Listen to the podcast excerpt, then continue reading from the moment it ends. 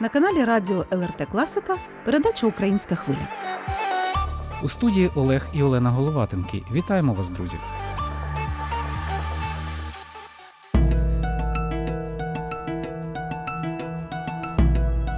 Сьогодні ми познайомимо вас з яскравою мистецькою зіркою, яка осяяла своїм талантом Литву і Україну. За походженням вона литовка. Втім, нині її цілком можна вважати українською литовкою або литовською українкою. Настільки тісно переплилися в її долі дві рідні її країни. Це сучасна художниця Номеда Чурльоніте. Вже за хвилину ми спілкуватимемося з нею в нашій студії. А поки трохи інформації про гостю у рубриці Досьє. Номеде Чорльоніте народилася 1974 року у Вільнюсі в родині художника-дисидента, яка була депортована свого часу радянською владою до Сибіру. По закінченні школи переїхала до Лондону, здобула освіту в Вестмінстерському коледжі, працювала на показах мод, телебаченні і зйомках фільмів як візажист. Вивчала графічний дизайн, комп'ютерну верстку, веб-дизайн та цифровий монтаж фільмів в технологічному центрі Нотінгдейл. Брала участь в організації фестивалю Портобело. Тривалий час була учасницею електронної краудформації Нове покоління альтернативних митців. Як художниця Номеде Чорляніте розкрилася і успішно творить в напрямі абстракціонізму, ґрунтуючи образність не на мотивах, запозичених із навколишньої реальності, а на кольорі, лінії, формі та текстурі.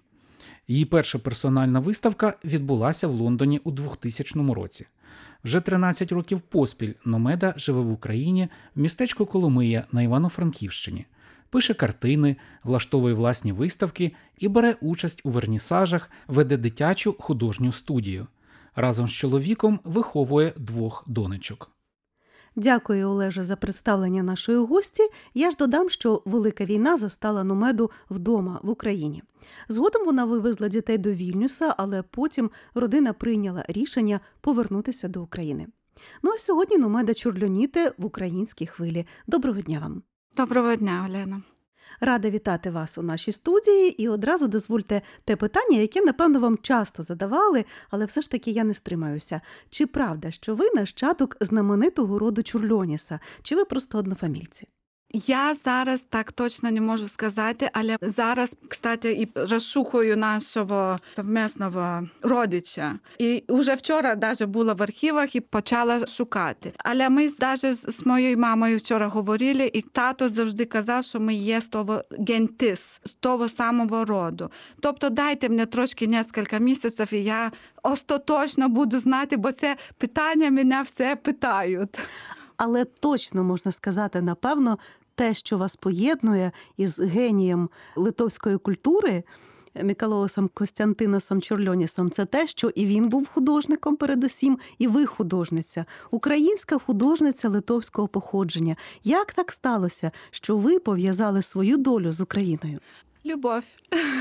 Кохання. Кохання. Так, я ніколи не очікувала, що буду жити в Україні, але так сталося. Коли я жила в Лондоні, я дуже багато подорожувала. І один раз я малювала таку величезну картину, два метри на метр вісімдесят. І мені вийшли такі, знаєте, українські церкви. Я кажу, все, я хочу поїхати в Київ. Тобто до цього ви не були в Україні? Ніколи не була.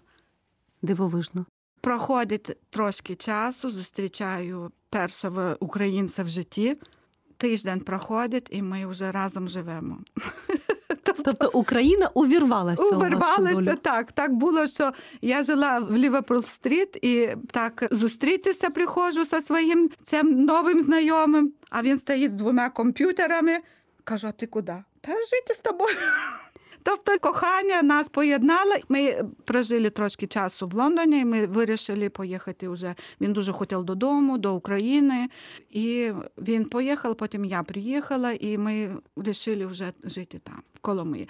Коломия мене просто чудове, чудове містечко, маленьке дуже містечко. Архітектура ж трошки була схожа щось мене на Вільнюс. Ніколи я не очікувала, що буде. Теж перші дні їздили в гори, їдемо, і я просто дивилась на ті церкви, то дерев'яна якась церква, то якась такі кольори, якісь їх сіня, така з тими куполами такими. Я думаю, що я там, може, і жила перед тим. Ну, розумієте, таке, як рідне мене було. Тобто ви абсолютно в свою стихію фактично. Абсолютно в свою стихію. Тихенько, нікуди не треба було спішати. Звичайно, народились діти. І все було добре до подій, які ми. Розумієте, перший раз такий було, що цей майдан я дуже дуже переживала. Е, Зробила величезну серію картин. Великі я малюю великі картини. Виставила зразу в Києві. Дві виставки була, отримала нагороду за одну картину. Там був конкурс в музеї Сакварелідзе. Тобто люди були вражені моїми таким. Я коли малювала, ту дуже дуже переживала за то. Я малюю, малюю, типу, і ще нічого не розумію про цей майдан, і ще якісь квіти, там все. І потім у мене виходить так. Старік називається. ця перша картина з тої серії, що старік. Такі очі перекришені, ну цей якийсь згорівший, там що горіло, пам'ятаєте, ті шини, то все. І отак у мене ціла серія вийшла тих картин величезних Майдан. Дуже переживала, бо якось бул, поєднала от те, що ми тут переживали в 91-му році, бо я мала була ще, і цей Майдан. Потім Уже трошки успокоїлись, уже опять живемо, живемо, дивимося, куди це може вони, ця війна. Дивишся на людей, які прийшли з фронту, без рук, без ног. Розумієте? Я просто робила ті картини, коли роблю картину, я не так не думаю, все йде підсвідомо. Чи воїн без руки, розумієте? І зараз остання картина. І виставка була Згорівший город. І я, як зараз приїхала в Україну назад, як я подивилась на цю картину, ну це наші от, наші часи, ті згорівші і все. Ну розумієте. Ну таке, я думаю, що навіть художник має якісь привчуття і таке. Ми ще будемо говорити і повернемося до того, як ви із Вільнюсу справді який був життєвий шлях, бо я знаю, що там довгий час була Велика Британія, і потім уже Україна. Але оскільки найголовніше зараз і всім відлунює і бренить у серці тема війни, то от я скажу, що якщо мільйони людей масово виїжджали з України і зараз ще триває певний відтік людей через трагедію на Каховський ГЕС, і власне життя не стало, скажімо так, безпечніше, то от якраз родина Номеди це той приклад, коли ви прийняли рішення і так і з Вільнюса, умовно безпечного, тому що все-таки це також прикордоння з Білоруссю і Росією. Ви повернулися в Україну. Не шкодуєте про це, що зараз ваші діти все-таки в Україні? Я не можу шкодувати, бо так же само там є мій дім. Там є моє кохання, моє кохання, мої друзі, сім'я. І я коли повернулася в Україну.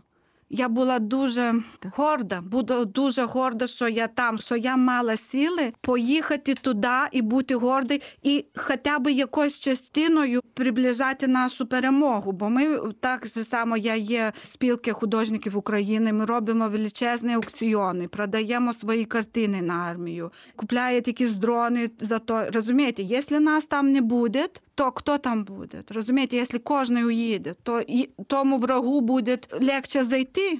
Розумієте? Зізнаюся і скажу слухачам, що якраз саме Номеда Чорльоніте в березні минулого року була тією людиною, яка однією з перших простягнула руку допомоги і нашій родині, коли ми вимушені були рятувати свою дитину із на той час блокованого росіянами Чернігова, то якраз уже врятовані у Вільнюсі. Ми жили тоді в готелі на Фабіонішко, і подзвонила Номеда.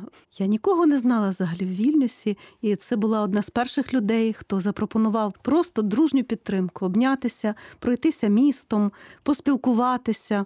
Це було дуже вражаюче. Спасибі вам, Номеде. Спасибі за те, що ви зараз робите для України і для українців. Попри все, як ви кажете, ви проводите виставкову діяльність. Я знаю, що ваші виставки були як в Україні, так і в Литві. Можна розказати от трошечки про те, що ви зараз показуєте людям, чим підтримуєте, можливо, Так, їх? приїхала в Україну, в Коломию, і наша голова спілки Катерина Каркатім, чудовий мистецтвознавець, професор. Вона каже: нам потрібно спілкуємося з воїнами. Є такі чудові художники, які у нас в десятки. Кожний день він написав щось, не написав. Олег Керещук такий чудовий писанки він малює там. І вона каже: нам потрібно зробити оберіги для воїнів на фронт. Я сижу, думаю, ну я абстрактист. Кольорист, абстрактист, і кажу, добре, зроблю. І я сіла, почала малювати ангели. І мене таке, знаєте, я дивлюсь на суху траву, ангел, Здивись, цик ангел, ангелочки такі. Навіть Катерина Каркадім каже, це у тебе не ангели, це у тебе феєчки. І енергія пішла така, що я хотіла тими от крилями, щоб смила, щоб забрала ту всю нечисть з України і з наших людей. Зробила семеро тих, пішли на фронт з вишиванкою, там така формула гарно, пішли на фронт. І я почала ті ангели малювати, ну невеличкі такі. Зробила одну виставку. Дзвонить музей Василя Касьяна з Снятина. Чи можемо ваші ангели? Кажу, та звичайно. Зробила таку. Я не хотіла нічого такого темного, хотіла щось світлее, таке весна побула. Дзвонить мені з сучасного центру в Івано-Франківську. Чи можемо ваші ангели? Я кажу, та ще вони висять там, я не можу забрати. Тобто. Зробила в сучасному центрі дуже чудовий центр Франківську. Там зробила втеча часу. Там уже такі роботи трошки дуже абстрактні, але теж ті роботи, які зроблені і перед війною. З я жіночі обличчя малюю, такі всякі з тривогою. Я потім дивлюсь на них з тривога в тих очах. Тобто кажу, це передвоєнний цей стан на нас всіх повлияв. Плюс хочу сказати, що був такий конкурс Англії український, теж 120 художників. Вони відібрали з тих художників якісь картини. То була на Portobello Road Bakery Gallery взяла дві мої картини, потім в Кардіф. І там дуже мені було приємно, що Остання картина, коли я уїжджала з України 8 березня, стояла на мольберте, там така церква була. Я так в тому стані взяла і такими квіти, типу, такими абстрактними. Коли приїхала вже в червні, і коли заїжджала в Україну, я цей стан такий, що ті йожики такі, як те, протитанковий, я такі ті йожики намалювала туди. Це така церква стоїть, це квіти, і це назвалась Весна 22. І ця картина пройшла в Англію. Ну, інша була така теж абстрактна ще перед війною. Тобто дві картини, і там якийсь колекціонер вже їх забрав. Тобто мені було дуже приємно, що люди, те, хто відбирав, що вони відчули оцю таку, знаєте, це не обов'язково показувати якусь таку. Якусь кров, там, якусь таке, а це просто такий візуальний, розумієте, квіти такі. Через силу художнього образу. Образу, так, так розумієте? І таке враження, що от зломана наша та весна така, розумієте, що все люди мусять радуватися, а у нас така ситуація. Українська хвиля на ЛРТ Класика.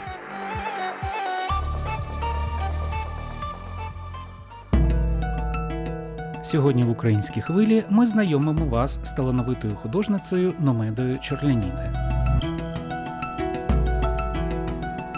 Вона народилася в Литві, живе в Україні, а дух свободи увібрала від своїх предків. Дідусь Номеди був мером литовського містечка і за непокору радянській окупації разом з родиною був засланий до Сибіру. Батько Номеди художник, також не був прихильником радянської влади. Сама Номеда народилася у Вільнюсі. Вона добре пам'ятає багатотисячні мітинги за проголошення незалежності Литви, штурм вільнюської телевежі та совєтські танки на вулицях Литовської столиці у січні 1991 року. Може, тому особливо гостро сприйняла українські майдани і всіма силами допомагає тепер фронту. Україна її друга батьківщина, її біль і її любов.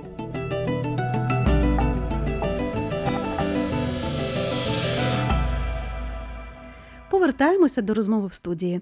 Номедо, на жаль, радіо не дозволяє показати ваші картини, але ми можемо розповісти про вашу творчість. Давайте спробуємо представити слухачеві те, з чим ви працюєте. Які ваші теми улюблені, образи, про напрям, в якому ви працюєте. Це не реалізм. Не, не реалізм. Я є сучасний художник. Я, коли була молода, перший тато мій був художником. Перший, що на мене влияло, то Салвадор Далі, сюрреалізм. Я обожнювала сюрреалізм, абстракцію. Мені не було цікаво там дивитись, як там намальовано правильно, який стул чи яблуко, розумієте? Мені цікаво, все-таки, коли ти малюєш енергія, можеш відчути енергію, може і мазка, кольора. От через те можна передати всю ідею, що ти хочеш сказати.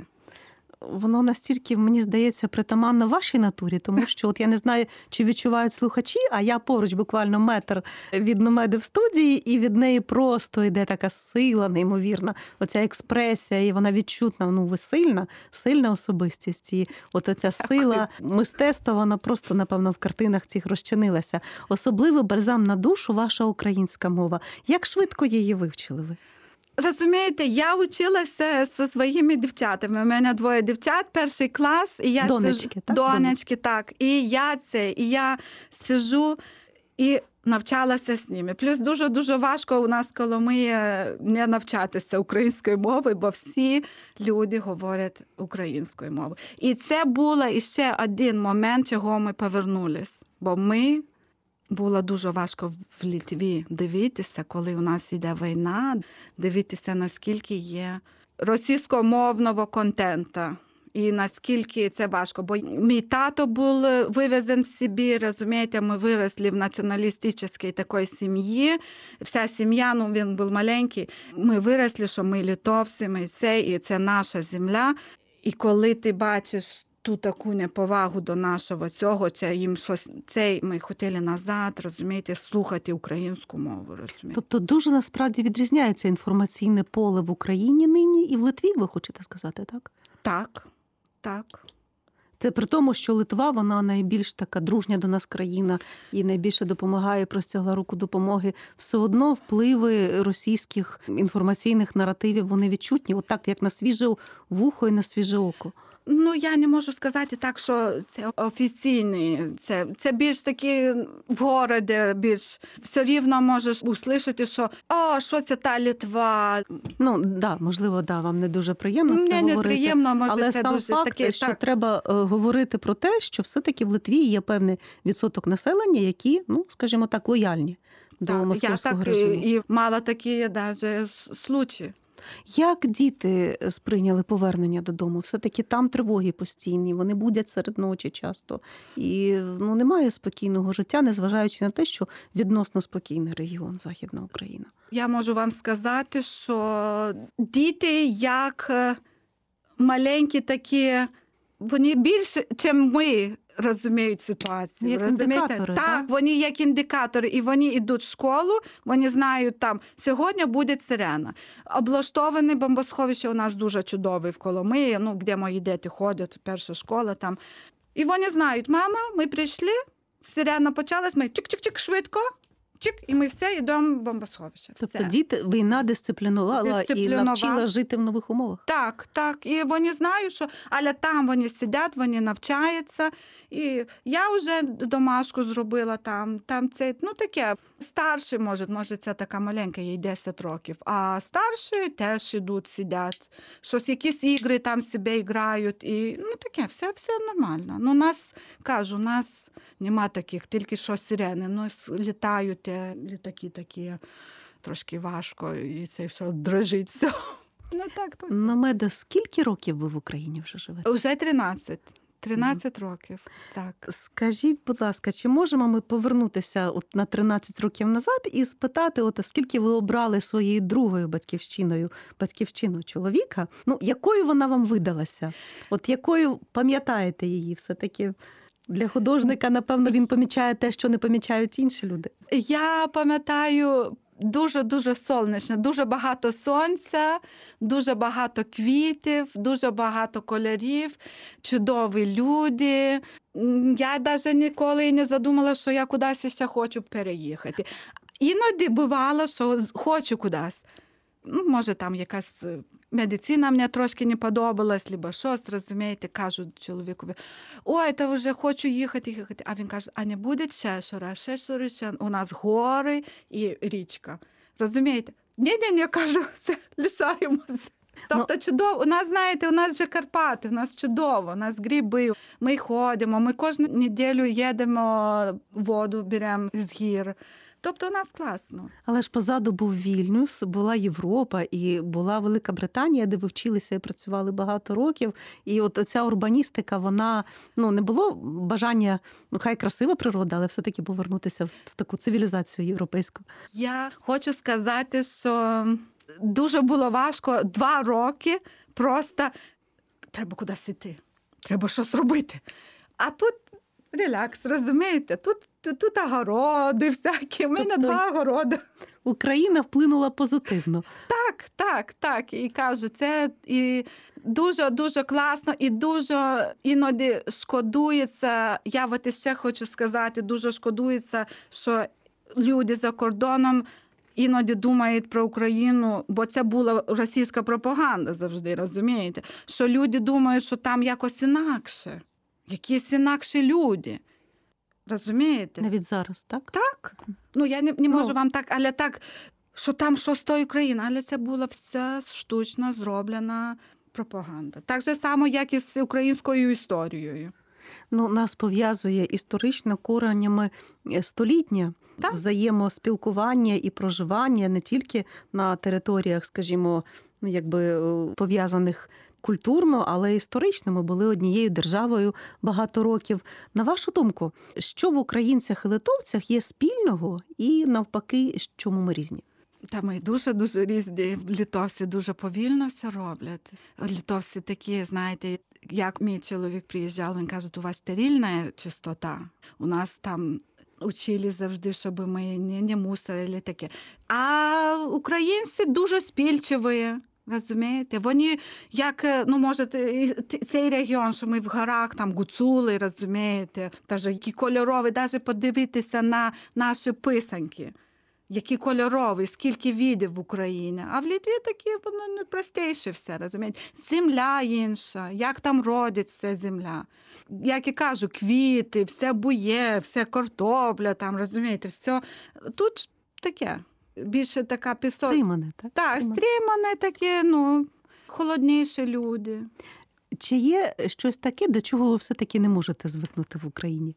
Так, так, бо дуже непунктуальні люди.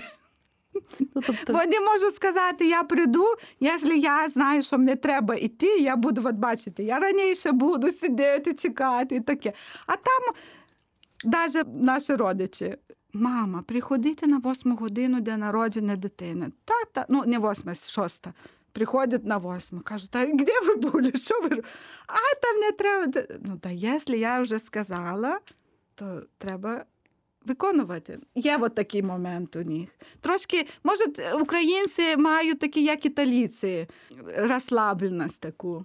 Я би ще хотіла попитати: все-таки ви бачите зараз Литву, яка от мобілізувалася і другий рік поспіль не полишає Україну сам на сам з бідою і допомагає як ніхто в Європі. Ви е, живете в Україні і своїми очима бачите і ну, своїм життям проживаєте цю війну. Можливо, є такі меседжі, які ви хотіли би донести з України своїм землякам-литовцям, або якось ну, от, проговорити те, що от коли людина з одного світу їде в інше, то є певні думки. От є можливість про це сказати також.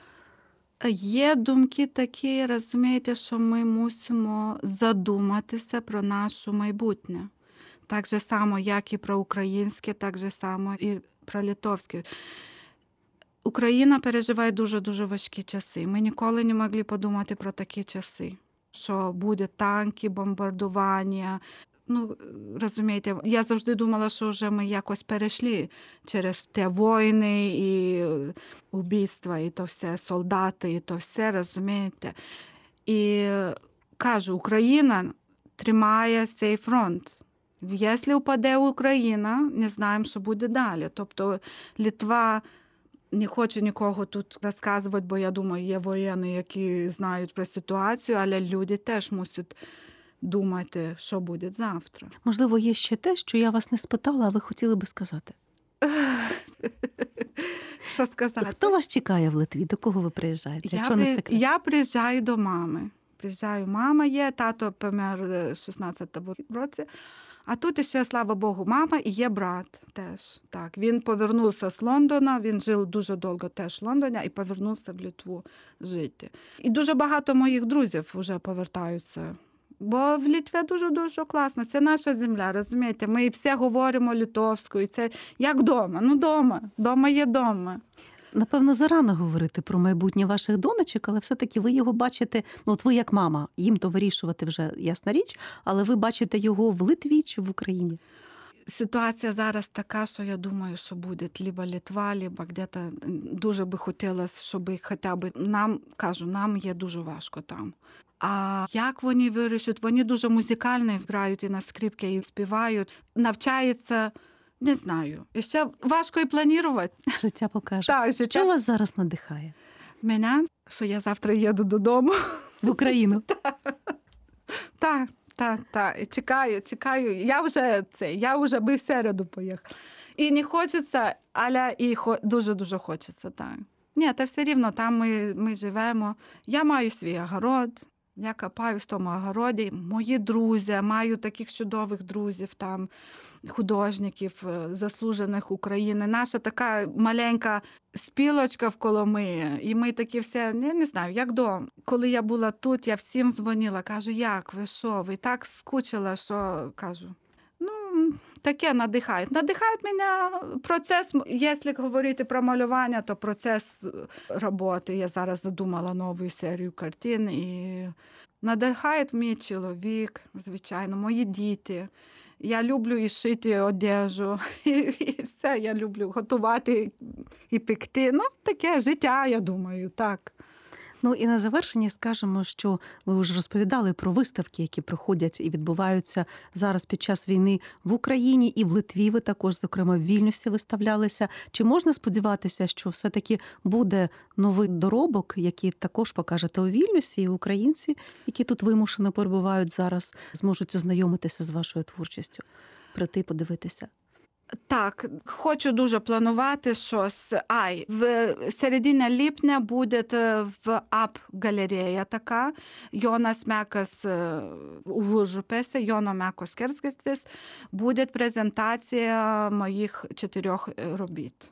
Яких я зробила в 22-му році, коли я була тут в Літві, то там ця вільма, власниця цієї ап-галереї, вона проводить такі дуже чудові заклади мистецька дегустації. Там буде чотири моїх робіт. Хочу подякувати Номеде, спасибі, що знайшли час і, перебуваючи вдома у вільності, у рідному місті, все таки прийшли, поспілкувалися, познайомилися. І ну я сподіваюся, ми також вас так трошечки надихнули перед дорогою в Україну. Хочеться передати частинку свого серця на батьківщину. Будь ласка, бережіть себе, обійміть Україну за всіх українок і українців, які зараз тут. Багато кому просто нема куди вертатися. Тому от ці люди, які як човники зараз вони пливуть між Литвою, Україною, Україною, Литвою, це такі, як такі амбасадори миру в такий непростий час. Передавайте вітання рідній землі. Дякую вам і дякую за вашу працю і нам перемоги. Все буде Україна. Передача Українська хвиля завершується. Сьогодні у ній взяла участь литовсько-українська художниця Номеда Чорльоніте. Творча група передачі ведучі Олена і Олег Головатенки та звукорежисер Соната Єдавічення дякуємо гості нашої радіостудії за заряд позитиву, щирість розмови і справжню українську незламність. Почуємося з вами, друзі, наступної суботи, як завжди, о 14.30. Також українську хвилю можна слухати у будь-який зручний для вас час в радіотеці на сайті LRT.lt.